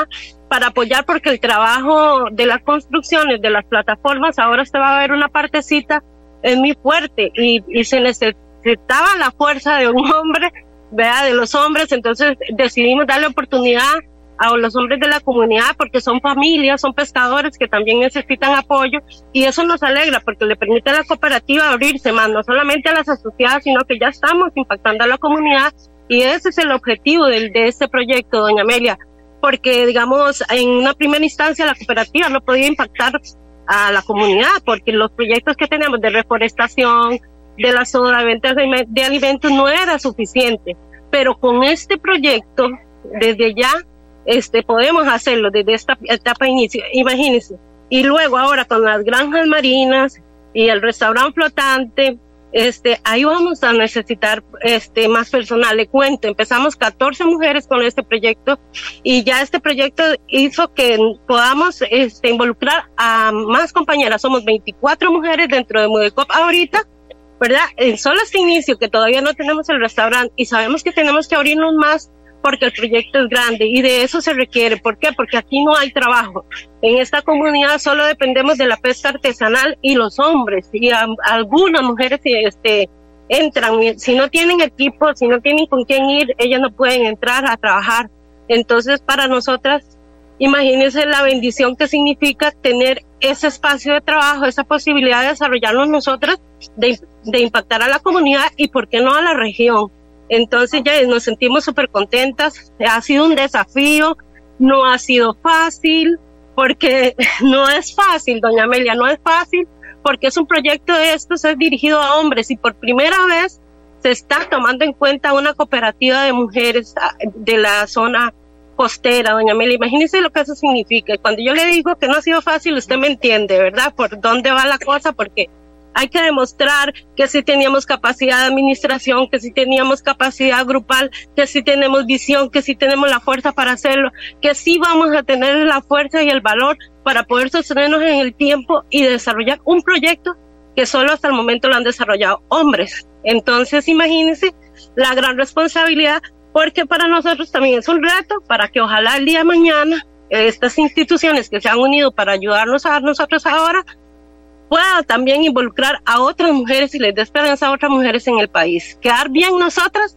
para que ellas tengan ahora sí la, la, la oportunidad también de participar, doña Amelia. Imagínese. Eh, Cecilia, ¿qué le dice la gente de la comunidad? ¿Qué les dicen sus familias al verlas en este proyecto? Bueno, este ahora sí se está concretizando. Antes, cuando hace dos años atrás nosotros contábamos que habíamos sido favorecidas con un proyecto así, sea, no nos creían, porque en verdad es como increíble, ¿verdad? Para hasta para nosotras mismas asimilar el, este, esto, ¿verdad? Ha sido difícil, entonces hay mucha expectativa dentro de la comunidad y ahora cuando ya ven el, todo lo que hemos hecho, el montón de materiales que entran, los camiones de varias instituciones que entran, entonces ya la gente, hay mucha expectativa porque muchos lo ven muy interesante porque en esta comunidad el turismo no ha llegado, no hay desarrollo. O sea, llega pero muy poquito. Entonces, con este proyecto es, vamos a traer más turismo, vamos a traer desarrollo a la comunidad. Entonces, hay como muchas emociones encontradas, ¿verdad? Uno lo ve positivamente y otros tienen como medillo, qué irá a pasar, qué va a hacer, cómo lo vamos a hacer, pero al final lo importante acá es que vamos a generar empleo para la comunidad. Contarles que ya se amarraron ustedes con algunas organizaciones de Monteverde que van a traer sí, eh, ajá, nosotras este, ya tenemos eh, eh, relación, por ejemplo, con el Instituto Monteverde, que estas, este instituto trae personas extranjeras, trae muchos estudiantes, ya estamos enlazando desde ya los, los grupos que vienen los vamos a traer a reforestar porque es un proyecto que tenemos nosotros de, reforestación de mangle rojo que está muy cerca acá donde estamos en el proyecto. Entonces ya estamos incluidos dentro del tour que les vamos a, a, a, vender a ellos. Ellos van a venir acá donde estamos trabajando y de una vez vamos a promocionar el proyecto y a contarles que nosotras con nuestras propias manos están, estamos construyendo esto también. Entonces, eh, ya estamos articulando, ¿verdad? Estamos vendiendo la idea desde ya y contándole a las personas, porque también ah, como vamos a ocupar apoyo y, eh, agradezco también a las, instituciones, a las instituciones que nos están apoyando y a las que se van a sumar, porque yo sé que se van a sumar más, este, porque yo pienso que eso es lo que en el país debe haber unión de instituciones para que los grupos organizados, tanto de hombres y de mujeres, con proyectos productivos, sean apoyados para eh, fortalecer el desarrollo económico del país, porque somos los que estamos haciendo las propuestas de trabajos en nuestras comunidades. Eh, vamos a ver, doña Cecilia, eh, está clarísima usted y supongo que todas las señoras que la acompañan están igual de claras sobre la importancia que tiene este proyecto que ustedes están haciendo. Que les dé fuerza para atender su familia, pero para también trabajar la madera, ¿verdad? Y para también entrarle duro a todo lo que es la construcción. Me parece muy adecuado y muy prudente que hayan integrado a un grupo de, señores de la comunidad para que les ayude, porque, porque eso es ser prudente. Hay cosas de que no puede una mujer por el peso hacer. Entonces, que no, me parece muy bien que tengan compañeros trabajando también y ayudándoles. ¿Y usted ha sentido hasta ahora que este apoyo que le están dando las comunidades, el sistema de banca para el desarrollo, el INA, el Parque del Pacífico, toda esta gente, la siente toda unida apoyándolas a ustedes a un ritmo lo suficientemente rápido como para que pueda levantarse esto en el tiempo que tienen previsto?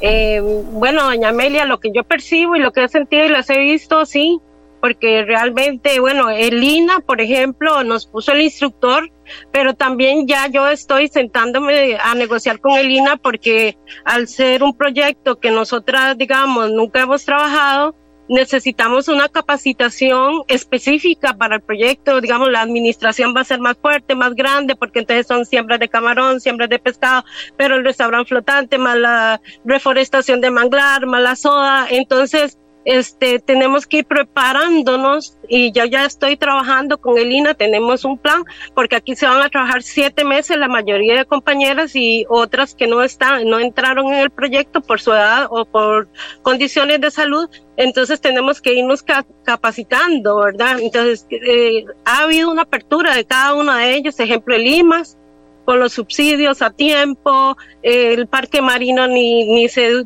sin duda siempre ahí, ahí, ahí estamos, inclusive yo ya estoy trabajando en proyectos futuros que vamos a ocupar, ¿verdad? Para irlos de una vez trabajando, para que no nos agarre, como decimos nosotros aquí, la tarde, ¿verdad? Sino que ir, este, tenemos que ir creciendo intelectualmente con este proyecto eh, y abriéndolos, ¿verdad?, a una empresa más grande, porque lo que teníamos antes de este proyecto realmente era más pequeño y más manejable.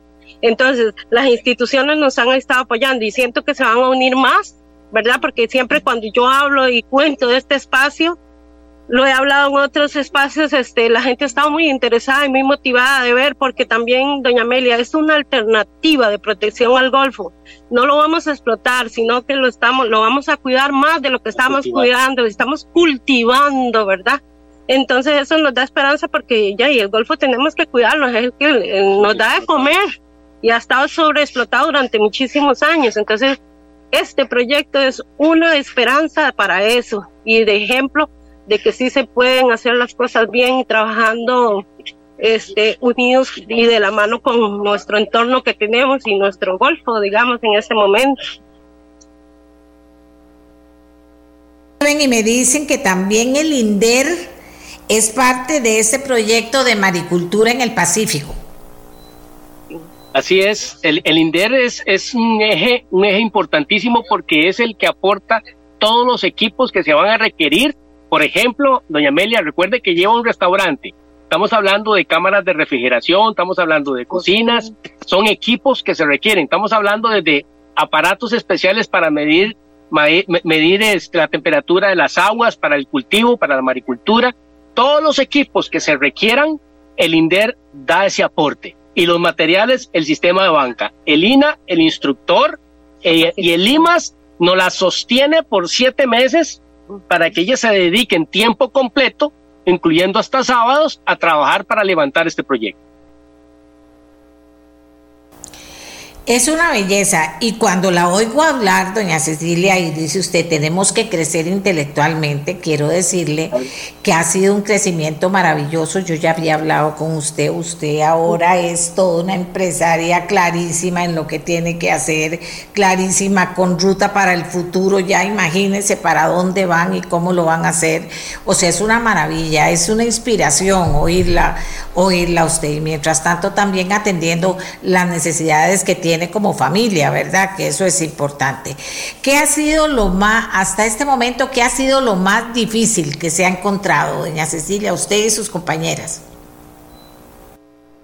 Ay, Dios, son como... Eh, que, a ver, son como varias cosas, ¿verdad? Porque felices con el proyecto, pero también, como le contaba antes, nos da un poquito de susto el desafío, es algo nuevo que no hemos trabajado ¿verdad? Solo la reforestación de manglar teníamos en el Golfo, no, no hemos cultivado todavía ninguna cosa. En el restaurante, pues igual, tenemos una sodita que hay, el restaurante no nos da tanto temor, sino el desafío es de, eh, ya, ya recibimos una capacitación de cómo se cultiva el camarón y es algo totalmente nuevo. Entonces nosotros decimos, bueno, es un desafío grande, hay que aprender, y, hay, y las que tenemos que alinearnos todas a, aprender todo porque eh, está bajo nuestra responsabilidad. Entonces, ese desafío ya y para nosotros es eso lo más interesante, pero a la vez, este, donde yo vemos, ah, si vemos una mirada hacia atrás a la organización después de tenemos 23 años, por ejemplo, y que hace dos años para acá tenemos esta, esta esperanza, hacemos la reflexión, bueno, hemos sido bendecidas por Dios, vemos a la cooperativa como una fuente que quiso Dios este, escoger para poder bendecir a la comunidad, una comunidad muy olvidada por los gobiernos locales, por el gobierno estatal. Bueno, hasta ahorita que vino este proyecto estamos logrando que las instituciones vengan acá y ojalá en algún momento que la municipalidad se acerque porque vamos a necesitar arreglar caminos, vamos a necesitar arreglar el malecón para este proyecto, para que cuando los turistas vengan, vean, tengan un acceso bonito, tengan accesibilidad también y que ese malecón donde va a estar ahí la principal entrada hacia el proyecto se arregle, en fin, un, un sinfín de cosas, vamos a ocupar este un montón de cosas y entonces este creo que es importante que ahí se van a unir y ese desarrollo, yo, y nosotros decimos, Dios mío, y yo ya estoy hablando con líderes diciendo, bueno, se va a necesitar hospedaje, esta comunidad no, no hay hospedajes, entonces estoy identificando gente que quiera trabajar desde ya para que sea un desarrollo organizado, impulsado por Mudeco, pero organizado en la comunidad. Y sabemos que ya con las instituciones acá, que ya saben del proyecto y todo, podamos impactar también en la comunidad para que haya un, un encadenamiento económico, ¿verdad? En hospedaje, la que hace artesanía, las señoras que, bueno, un montón de cosas que se puedan dar cuando el, el, el ya venga el turismo, ¿verdad? Cuando estemos ya en, en, el centro y también veo por otro lado, bueno, el cultivo camarón y yo le he dicho a don José Antonio, José Antonio, si vamos a, a, un futuro a, a, exportar y todo, imagínense, doña Amelia, son un montón de cosas, o sea, podría hablarte una hora y resto de todas nuestras inquietudes y tal todo. Vez, tal vez, doña Amelia, explicarle que eh, y, cuando iniciamos el proyecto como tal, siempre vimos o visualizamos que se iban a dar ciertos encadenamientos productivos en torno a la granja. Y le comento aquí el ejemplo de, Isla Venado, que fue en el primer proyecto. Ese proyecto transformó la isla porque antes de la granja marina y el restaurante habían cuatro cabinas, hoy hay 28 o 29 cabinas, porque el turista no solo estaba interesado en llegar a la granja y, conocer la granja y comer en un producto que no le está haciendo daño al ambiente, un producto sano, sino que quería también pernoctar, quería quedarse un fin de semana en, en la isla. Entonces eso provocó que muchas otras familias se beneficiaran y ya hay, ya hay 29 cabinas, inclusive, unas tienen hasta unas piscinitas eh, bastante bonitas. Y pasar un fin de semana este, ahí en Isla Venado, ahí han llegado hasta 40, hasta 40 este, eh, extranjeros europeos. Ese, esa es la idea eh, queremos hacer una transformación de esta comunidad también porque se van a dar en algún momento esos encadenamientos productivos en torno al proyecto. Bueno, yo quiero felicitarlos a todos, a, la escuela, a, la Fundación Parque Marino, sin duda alguna, al compromiso del Parque Marino con este proyecto, al compromiso de las instituciones que se unieron. Eso es tener visión y pensar en el futuro. Es mucho trabajo, doña Cecilia, o sea, yo no lo dudo, pero oyéndola a usted veo que, ¿verdad, don José Antonio? No es difícil trabajar con personas tan claras y tan valientes que ya han logrado tanto hasta ahora y que más bien ya la parte que falta ya se va a ir mucho más liviana y más fácil. Sí, así es. Así es. Yo aprendo mucho de doña Ana. He aprendido mucho de doña Ana, de Amelia. he aprendido yo escuchándola también, o sea, una belleza, doña Ana, una belleza, y de todas las, las señoras que, que, que la apoyan.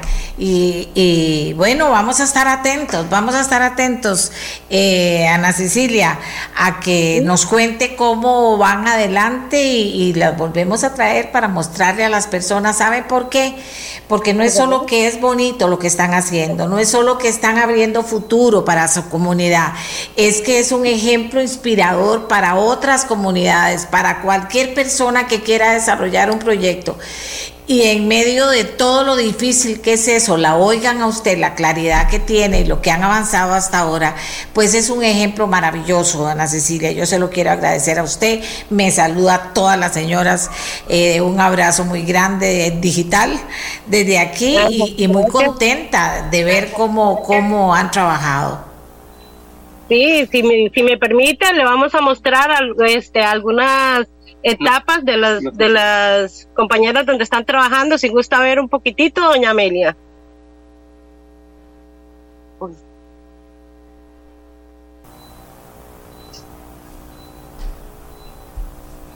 A ver. Sí, ok.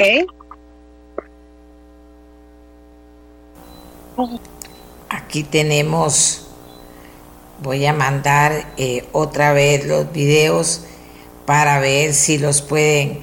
Podemos poner primero otra vez el video de cómo va a quedar el proyecto y te voy a mandar también, eh, Jocelyn, dos videos de, eh, de las señoras trabajando. Aquí está. Aquí está un grupo de compañeros que están lijando y preparando la madera porque luego va enfibrada esto va en las estructuras del restaurante, en las jaulas, en todas las estructuras que estamos construyendo. Es importante este, preparar la madera para esa, para esa etapa. Ahí están todas las compañeras y el compañero que está allá al fondo. Ajá.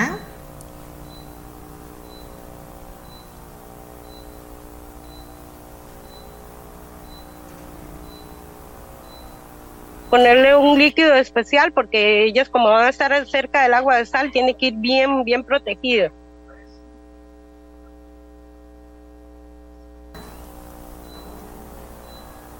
Doña Amelia y, evidentes lo construyeron ellas. Todo esto lo construyeron ellas para, para poder hacer todo lo que ustedes están viendo, ¿verdad? En esta otra etapa, doña Amelia se está enfibrando las láminas que se están preparando para el piso, para todo lo que es el piso de las plataformas. Don Álvaro Gayens es el instructor de Lina. Buenos días, mucho gusto. Eh, como dijo Doña Ana, está adelantando Doña Ana, son las láminas que van a servir para divisiones de los mamparos, de los flotadores y también para el piso de las plataformas y tapas de los flotadores, tanto de jaulas, eh, de las jaulas como de los que soportan las plataformas. Aquí está el compañero que hace las mezclas de la resina. Es un proceso químico, ¿verdad? Para proteger todo lo que esté, la madera y todo lo que esté. En sí, doña, doña Amelia, es, eso es parte de lo que están haciendo estas guerreras.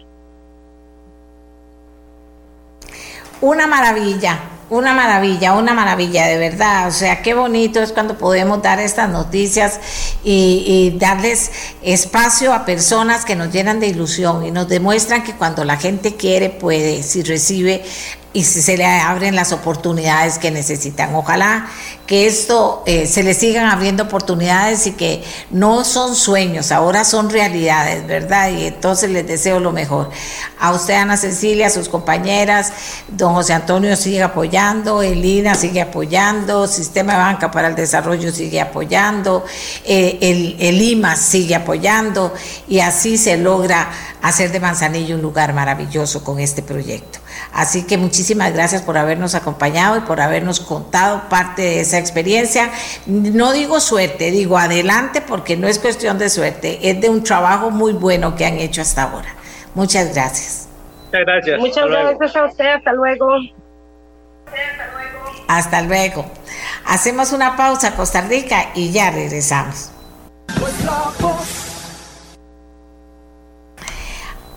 Amigos y amigas, esta mañana al inicio del programa les decíamos que se está habilitando el agua potable en las comunidades afectadas, algunas tienen todavía problemas, entonces también eh, las cisternas van a estar dotando de agua potable a, a las comunidades, ahí en Acueductos Alcantarillados usted puede ingresar a la, a la información que tienen digital, donde viene todo, todo clarísimo eh, dónde van a estar las cisternas, en fin, que se ha convertido todo un- en todo un movimiento positivo en las últimas horas el habilitar el agua potable para las comunidades tan afectadas durante tantísimos días eh, aquí en el gran área metropolitana. Dentro de todas las informaciones que hemos recibido, ayer se dio a conocer que el sileno es la sustancia detectada por los investigadores de la Universidad de Costa Rica en el agua que abastecía a 107 mil personas de estas comunidades. Ariel Alfaro, regente químico de la Universidad de Costa Rica, sabe sobre esta sustancia y vamos a hablar con él sobre el tema. Fíjese que durante el día también se dio a conocer que el sileno es una de las sustancias que se usan para eh, crear el fentanilo, que es una de estas drogas que de última generación que andan afectando a nuestra gente por ahí. Y entonces ya la gente comienza a especular que de dónde vino, que cómo se contaminó, que qué sería, que si sería que lo hicieron al propio, bueno, todas esas cosas no se pueden responder si no hay pruebas de lo que se va a afirmar. Pero don Ariel sabe mucho del tema. Don Ariel, buenos días. ¿Tienen conocimiento o una hipótesis de cómo pudo haber llegado esta sustancia al agua? días, doña Amelia, eh, viera que no, porque ya una vez vertida la sustancia no hay manera de rastrearla. Eh, el problema es que eh, el sileno es muy utilizado en la parte industrial para muchísimas cosas, es un disolvente muy usado. Entonces, eh, saber de dónde viene, qué tipo de industria, eh, es complicado una vez que, que se haya vertido. Entonces, accidentalmente no creo que haya sido, puesto que no hay industria cercana y es un río bastante extenso. Entonces, eh, es decir, exactamente quién es, eh, es complicado de parte, digamos, de, de investigadores. Eh, les tocará a las personas respectivas, ya sea OIJ o no sé si alguien va a investigarlo, pero de parte de nosotros sí es muy difícil localizar o decir es esta industria específica. Salud de una persona que consume agua con sileno, Ariel. Bueno, eh, la ventaja, y digo ventaja, es que no era una de las sustancias, digamos, más tóxicas que se pueden encontrar en los hidrocarburos. Eh, el mismo diésel y gasolina hubiera sido eh, o hubiera tenido mayores afecciones que el sileno. El sileno básicamente no es tóxico, o sea, no es tóxico, es una sustancia nociva. Que sea nociva no es que, no, eh, digamos, que le estemos restando importancia a la parte de salud, es simplemente que eh, no va a tener afecciones graves a, a la salud. Eh, pero básicamente lo que da es lo que da cual- cualquier hidrocarburo que se pueda consumir es irritación de las vías respiratorias, irritación de la piel en el caso que se bañe, irritación estomacal, eh, vómitos si es mucho, al- malestares estomacales constantes, o sea, pero de ahí no, las consecuencias no van a ser graves. Aparte de eso, el Organismo Internacional de Investigación sobre Cáncer no lo tiene catalogado como una sustancia cancerígena. Han tenido noticias, yo sé que ustedes están en la parte de la investigación, pero dentro de los equipos de trabajo que se unen, han tenido noticias de afectaciones importantes en las personas, eh, que que, bueno, ya hoy está volviendo el agua potable, pero que de una u otra forma pudieron tener contacto con el agua con Sileno. En sus inicios, el Ministerio de Salud había reportado seis personas que habían entrado a la caja costarricense con problemas digestivos, que fue, digamos, lo, más grave. Eh, otra ventaja que tiene esta sustancia es que una vez que ingresa al cuerpo, más o menos dura 18 horas en salir. Todas las primeras personas que consumieron ya los efectos primarios eh, ya pasaron y no va a tener consecuencias a largo plazo. Eh, la sustancia se elimina básicamente por orina, en el aire que uno exhala cuando respira y muy poca cantidad por la parte de esas pero la gran mayoría se elimina vía urinal, 18 horas después. ¿Y en desaparecer del agua cuánto tiempo? Eso, digamos, ahí va a depender de muchas cosas. Eh, si la zona está directamente pegando el sol, si es muy ventoso, eh, si no hay mucha arcilla, en terrenos arcillosos dura más tiempo, pero aproximadamente en la parte ambiental dura entre uno y seis días evaporando en ríos. En terreno sí dura un poco más porque la tierra sí absorbe más el sileno, pero en agua aproximadamente de uno a seis días. En, en Turrialba se había hablado de una contaminación también parecida. ¿Tienen noticia de eso? ¿Han ido a, ver, a, apoyar la, investigación allí? Eh, en este momento, eh, la rectoría de la Universidad de Costa Rica estaba reunida para ver si a ver qué, qué, rumbo toma la universidad en, Turrialba, porque estamos eh, viendo a ver si el Ministerio de Salud nos pide o nos solicita ayuda o el AIA, o si la institución como tal eh, va a hacer la investigación. Entonces está tomándose el criterio a ver si la universidad como tal va a hacer la investigación o si esperamos a ver AIA o Ministerio de Salud que nos vuelvan a solicitar ayuda. Bueno, pero ¿por qué no lo haría? Digo yo, si yo tengo entendido que por, voy a hablar por la Universidad de Costa Rica, pero supongo que en todas las universidades a esta altura debe haber grupos específicos para decir si pasa algo, nosotros apoyamos a la comunidad, ¿no es cierto? Eh, correcto, en la parte de, acción social, en las universidades, las, cinco estatales, eh, está dentro de sus pilares eh, la ayuda social. Lo que pasa es que al no estar inscrito un proyecto como tal, no se tenía, digamos, la, estructura para, para este tipo de emergencias. Eh, estamos pensando montar un proyecto a partir de eso para ya tener un, equipo, digamos, eh, que se active en el caso de que haya sustancias desconocidas para identificar precisamente ese tipo de sustancias. Pero hasta el momento, eh, cada centro de investigación tiene una línea de investigación específica y, y ahora nos tocó coordinar cuatro diferentes centros para hacer este trabajo que, que, se realizó. Pero la estructura como tal no la teníamos, pero a partir de ahora sí, sí vamos a pensar seriamente en tener un laboratorio especializado para este tipo de, emergencias. Sí, le voy a decir por qué, Ariel, porque, bueno, una, yo entiendo y respeto la academia, pero la realidad supera, ¿verdad?, a, la academia. Y, en este momento que acaba de pasar eso, el tiempo que se duró en atender esto, y mientras que se reúnen, y mientras que van a la rectoría, y mientras el otro piensa, y el otro le dice al otro, y no sé, y, eh, o hablan con acueductos para coordinar cuál es la mejor forma de actuar, etcétera, en una emergencia de esta o de cualquier otro tipo, se pierde mucho tiempo, se vuelve muy burocrático, ¿no? que, digamos, a nosotros nos llegaron las muestras y en, creo que fueron en cinco días ya se había dado resultados. No, menos, cuatro días se había dado resultados. El problema es que el proceso de identificar algo desconocido, vamos a ver, del petróleo salen más o menos unas 250 productos diferentes.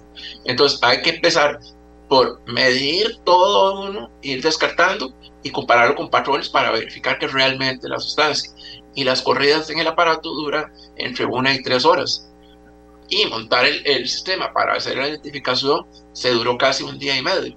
Entonces, al final, el proceso de investigación, el proceso de identificación como tal, eh, lo que duró fue como dos días. Entonces, eh, el proceso duró precisamente por la cantidad de hidrocarburos que había y, había que ir descartando uno por uno, no tanto por, por el, digamos, la traba burocrática del proceso. Ahora dígame una cosa que me parece muy importante, ¿qué enseñanza ¿Qué enseñanza saca la Universidad de Costa Rica de esto que pasó? Vamos a ver, eh, tenemos que ser más ágiles a la hora de muestrear, porque como le de demostrar, de, hacer análisis de sustancias desconocidas, eh, dado que, por ejemplo, el Centro Nacional de Intoxicaciones le llega eh, muchas veces chiquitos con, botellas que, que, que, no tienen identificación, que no tienen etiqueta, ellos tampoco tienen dónde acudir. Entonces, hay que juntar, digamos, las necesidades país para, como le digo, montar ya un laboratorio propiamente de identificación de sustancias desconocidas para brindar este servicio en casos requeridos. Ahora, eh, ¿qué, necesidades tenemos como país y esto dónde debería estar? ¿En la universidad, en acueductos, independiente? ¿Cómo deberíamos hacer?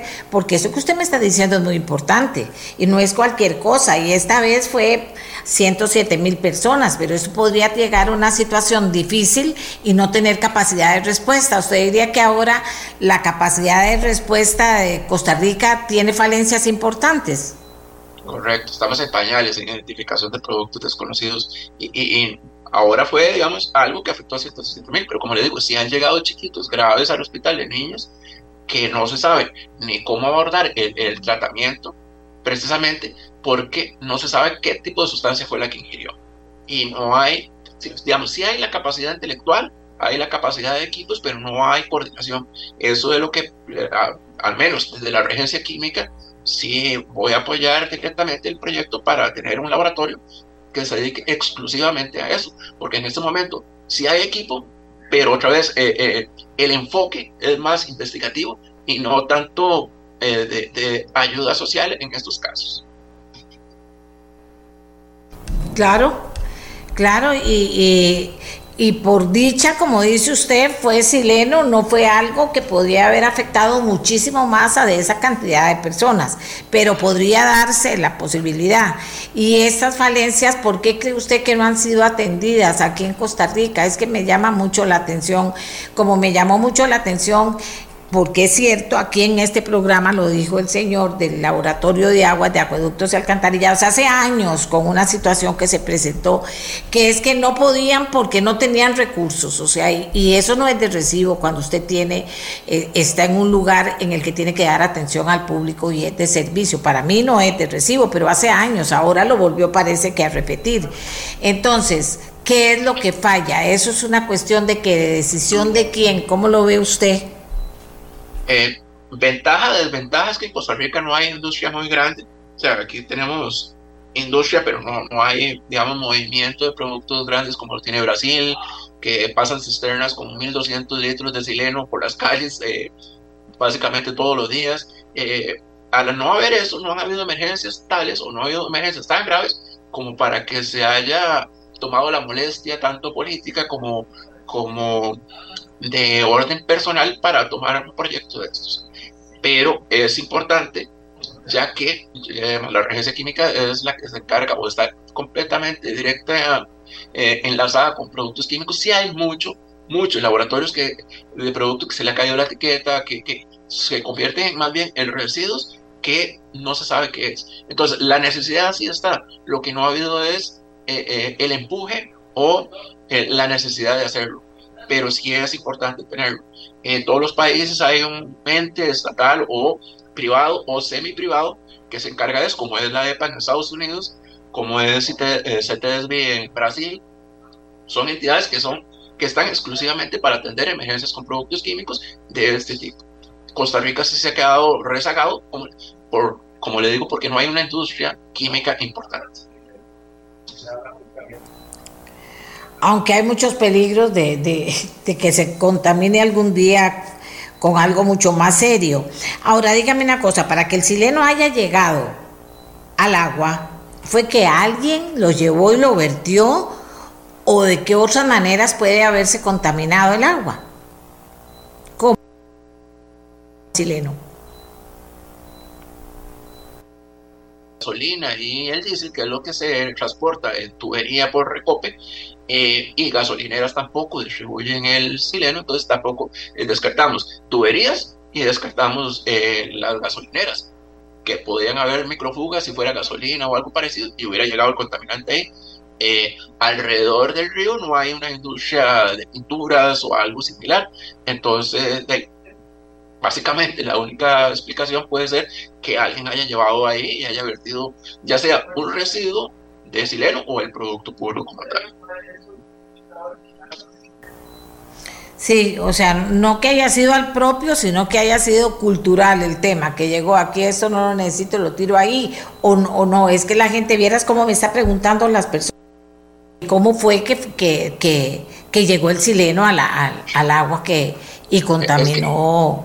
Eh, por, decir, por decir algo, eh, una industria que tenga un tanque para un proceso de alimentos se contamina con grasa o con cualquier cosa, eh, usa el sileno, en ese caso para lavar el tanque, eh, lo ponen en un estañón y eso posteriormente tiene que llevarlo a un gestor autorizado o un gestor inscrito ante el Ministerio de Salud. Alguna gente por no pagar al gestor dice, ¿qué hacemos con eso? Eh, como dice usted culturalmente, eh, botémoslo ahí, no necesariamente en el río, puede haber sido cercano al río y el, el producto sí es un poco móvil y llegó a las aguas. Pero nuevamente, al tal vez no saber o al no querer pagar, eh, puede ser que alguien haya tirado esos, esos rayos. Eh, solo para terminar, eh, Ariel, eso nos pone como experiencia, nos pone de frente a qué, o sea, porque esas son cosas que, que al final dice usted, no podemos tener a una persona ni a alguien parado en un lugar cuidando todas las posibilidades que hay, eso, eso se entiende, pero ¿qué enseñanza nos deja esto? Eh, para mí la falta de educación que tiene alguna gente al votar, porque yo sí he visto muchas veces en algunos hogares eh, un televisor viejo y esperan a que haya un aguacero de sus fuertes y, en la lluvia nada más lo tiran al río y lavadoras enteras en el río Tárcoles, o sea, eso me parece que es cultural, muy cultural. Eh, eh, no contestando esa pregunta, sino es que algo que se me había olvidado comentar es lo que dijo usted con respecto a que esta sustancia es utilizada para fabricar drogas. Efectivamente, está controlada por el Instituto Costarricense sobre Drogas. O sea, no cualquiera puede comprar eso. Para eso debe tener un permiso y debe reportar mensualmente al ICD lo que compra, lo que utiliza y lo que gasta. Entonces, al, ser controlado no es que está al, libre mercado, cualquiera puede comprarlo, no. Hay un instituto que se encarga de controlarlo y usted tiene que tener permiso sanitario, funcionamiento y permiso de comprar precursores para obtener la sustancia. Y volviendo al tema anterior, sí, para mí es cultural, o sea, la, enseñanza es, que estamos mal, aunque fuera por eso, solo una sustancia que no fuera del todo dañina, yo no puedo pretender votarlo así nomás en el ambiente. Es algo ya educacional y falta conciencia y amor a los demás también. Bueno, bueno, bueno. Muchas gracias, Ariel. Sí, es muy claro. Aquí para, hablando de hidrocarburos, Arecepa prueba ajuste en tarifas de combustibles, aumentó 26 colones el litro de gasolina super, 13 colones el litro de regular y 23 colones el de diésel. Hablando de hidrocarburos, pero le agradezco mucho, Ariel. Ojalá Ariel, que desde la universidad, desde Acueducto, desde el Ministerio de Salud, desde todas las instancias técnicas y políticas, eh, pueda eh, sacarle provecho a una experiencia como estas para poder fortalecer el poder de respuesta ante situaciones de estas y que no nos pase lo que nos pasó en esta oportunidad. Eh, que hubo tanta negligencia, no voy a ponerme a decir quién más, quién menos, pero hubo tanta negligencia en la atención de esta situación que afortunadamente esperemos que ya en las próximas horas esté totalmente eh, resuelta. Pero sí le agradezco mucho a Ariel Alfaro, regente químico de la Universidad de Costa Rica, que nos haya ayudado ya un par de veces con el tema. Muchas gracias. Con todo gusto y estamos para servirles. Y amigos, bueno, ya nos vamos y hoy es un fin de semana. Hoy despedimos el programa con un llamado que consideramos necesario. Va a decir, deje de hablar de eso. No. Hablar de la importancia y de la oportunidad que significa para todos y cada uno de nosotros utilizar el proceso electoral para elegir a las mejores personas de nuestra comunidad con el fin de que nuestra comunidad prospere, de que nuestra comunidad salga adelante. Si ha tenido. Eh, personas que no han trabajado bien en la comunidad, pues entonces no volver a cometer errores en ese sentido, pero participar, la participación es muy importante es una oportunidad. No podemos decir que no, ni podemos desconocerla, ni podemos pertenecer al grupo que dice, ah, no, ya yo no creo en eso. No, hay que creer y hay que participar. Y si en algo hay que creer es en que los problemas no los resuelve una persona lejos de mí, los resuelvo, resuelve esa persona, más un montón de personas que le ayudan y también ayudo yo que soy parte de la petición, ¿verdad? Porque en todas las comunidades hay filas y, ¿cómo se llama? Listas enormes de todas las necesidades que hay en las comunidades. Bueno, elegir a la mejor persona. Que no le metan cuento o que, o que no crea usted que es su amigo o que no vote por compromiso con el otro amigo o con el otro familiar. Si usted tiene que creer en la persona para, para motivarse a ir a votar. Decía, ah, no, esta persona sí le va a ayudar a la comunidad y entonces yo voy a ir a, apoyarlo, ¿verdad? Eh, que si en su comunidad ha habido mucha actividad, no sé, usted sabrá, hay comunidades que han sido mucho más activas que otras, hay candidatos que han sido muy activos, ¿verdad? Que yo veo y leo en redes sociales que están permanentemente eh, no solo llamando a votar, sino eh, hablándoles de la propuesta que tienen. Eso es muy importante. ¿Qué propone cada, cada persona y, y por qué usted va a creer en esa persona? Pero ¿qué propone esa persona? ¿Está lejos o cerca de lo que usted cree que hay que hacer en su comunidad? Hombre o mujer. ¿Está cerca o lejos de lo que usted propone en su comunidad? Eso es muy importante. Y ese es el llamado fundamental, no solo a que usted se motive a votar, sino que vote por la mejor persona, hombre o mujer, que usted cree que podría ayudar a que su comunidad prospere, a que su comunidad salga adelante y a que resuelva esos problemas viejos que hay ahí en su comunidad y usted dice, cambian los alcaldes y esto sigue igual, cambian las alcaldesas y esto sigue igual. Bueno, es una oportunidad ¿verdad? Las alcaldes y las vienen de partidos, es una oportunidad. Si no han cumplido, pues entonces busquemos gente que esté comprometida a solucionar esos problemas que desde hace, hace tiempo están ahí y no han sido de atención de las personas que han estado en las alcaldías. Nos vamos, Costa Rica, les deseamos lo mejor, insistimos en que participe, aproveche la oportunidad y nos comprometemos a estar con ustedes el lunes a las 7 de la mañana aquí en Radio Monumental, la radio de Costa Rica. Feliz fin de semana. Este programa fue una producción de Radio Monumental.